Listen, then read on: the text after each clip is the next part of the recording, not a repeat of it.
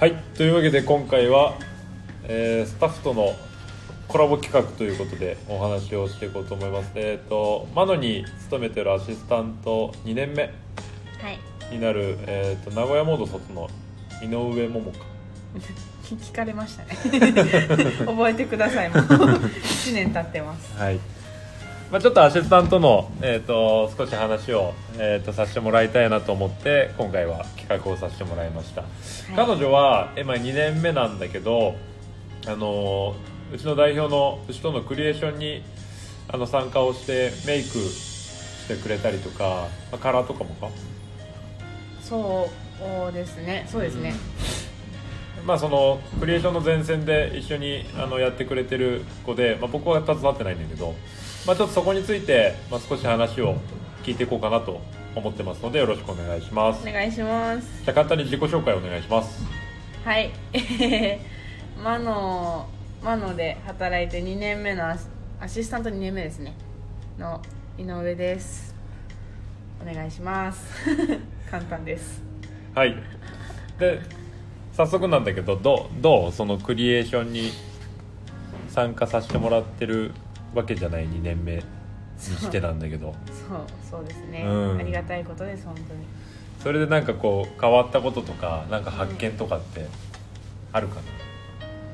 変わったこと変わったことはもう大きく変わったのはなんかやっぱ学生の時に作ってた作品となんかその美容師になってからの作品の違いっていうのがすごい大きく感じられて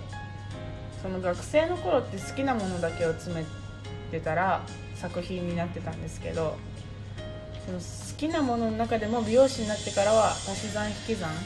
をしないとなんかそのおしゃれだとかもっとなんか違う価値観を持たないとなんか難しいなっていうことに気づきましたね。うんうんうんまあそうだよね学生の時だけでや、まあ、学生の中でやってるものと、まあまあ、いろんなキャリアの人たちがいる中で、ね、刺激を受けるのっていうのは多分大きく違ってくるとは思うんだけど、はい。まあ、今後その自分のそのクリエーションとしてはなんかどういう方向でなんか成長していきたいなとかは？あるそうですね。でもなんか入社した時にクリエイティブももちろんやりたいっていう気持ちも言って入ってたんですけどもともとなんかサロンワークをなんか日常のサロンワークですごい学見て学んだことを自分のモデルさんに落とし込んでなんかクリエイティブ以外でも普段からなんかおしゃれに見えるような作品も作っていきたいなっていうのをこの2年目ではちょっとそっちもやっていこうかななんては思っています。なかなかやっぱその2年目だとそのカリキュラムを進めるのにも多分今他の美容師さんって多分精一杯だと思うんだけど、まあ、その中で、ね、休みとかを使ってそういう撮影に参加してっていうところで言ったらやっぱそこはなんだろういいいい意味で影響は大きいのかな？やっぱそうですね。なんか他のやっぱサロンやっぱ一緒に上京してきた子たちとかと比べるとやっぱどこよりも濃い時間を過ごさせてもらってるのかなっていうのはすごいあって。でなんか毎回毎回の撮影のたんびにただ手伝うっていうよりかは見ながら勉またそのクリエイティブについて勉強したりだとかそのしっかりとしたカメラマンさんが来てくださるので撮り方だったりだとかそれをなんかいろいろ質問して聞いてみてなんか自分でまたやってみたりだとかそういう部分でもなんか一つのことに関してなんかや成長してるっていうよりかはそうですね。なんか作り方だとか作り込み方だったりだとか見せ方とかもすごい勉強になりますし一つだけじゃないですね。まあね僕らの本質って多分そのサロンワークでお客様をきれいにするっていうのが一番の本質になってくると思うんだけどそういった意味では、まあ、それとはまた別の方向性でやってるそのクリエーションとかっても最終的にはやっぱそこに落とし込みにはなると思うしなんなんていうのかな。ただなんとなく漫然と参加をしてるだけだとじゃあなんかどこをどこを見ようとかあじゃあここって何なんだろうっていう質問が多分そもそも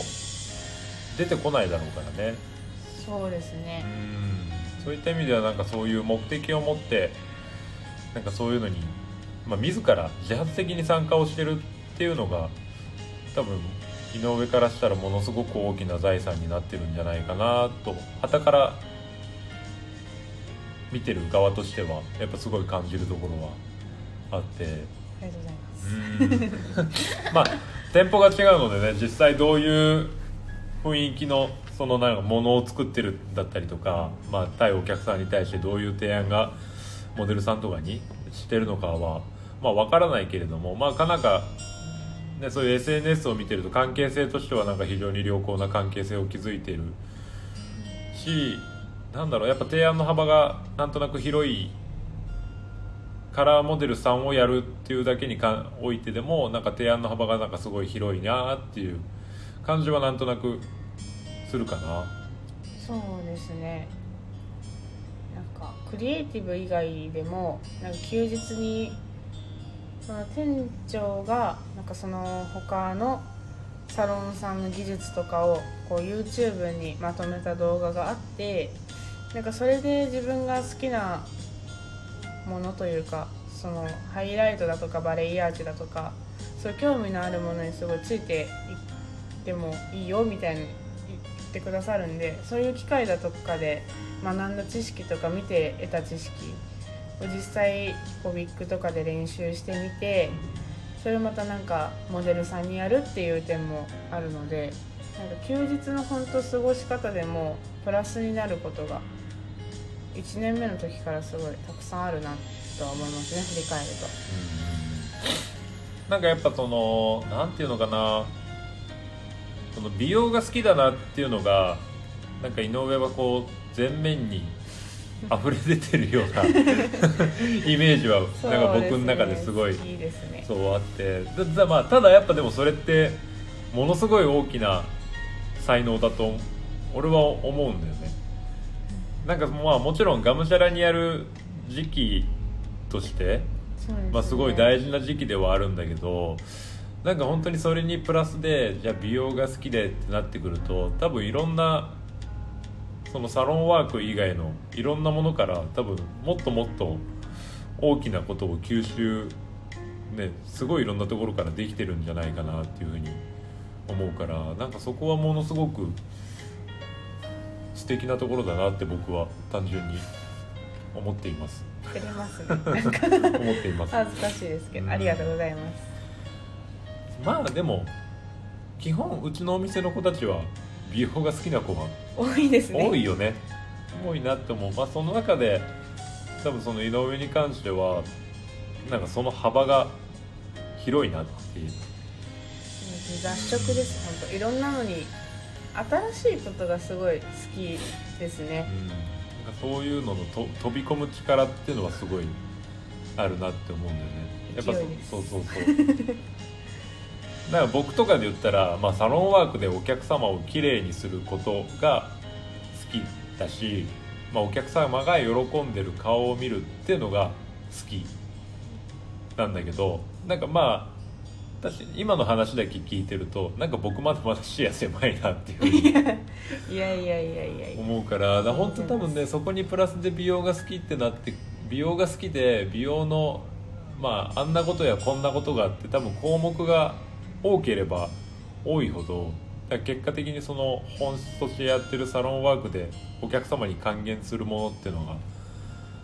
でなんかもっともっと増えそうな気はするかな。そうですね。まあ、逆にねなんかそれを一個間違えるとなんか押し付けになってしまう。あそうなんか自分の好きなものっていうのを押し付けになってしまうっていう危うさも秘めてるっていうのはあ。だそう多少感じるところはあるんだけど。でもそれをなんか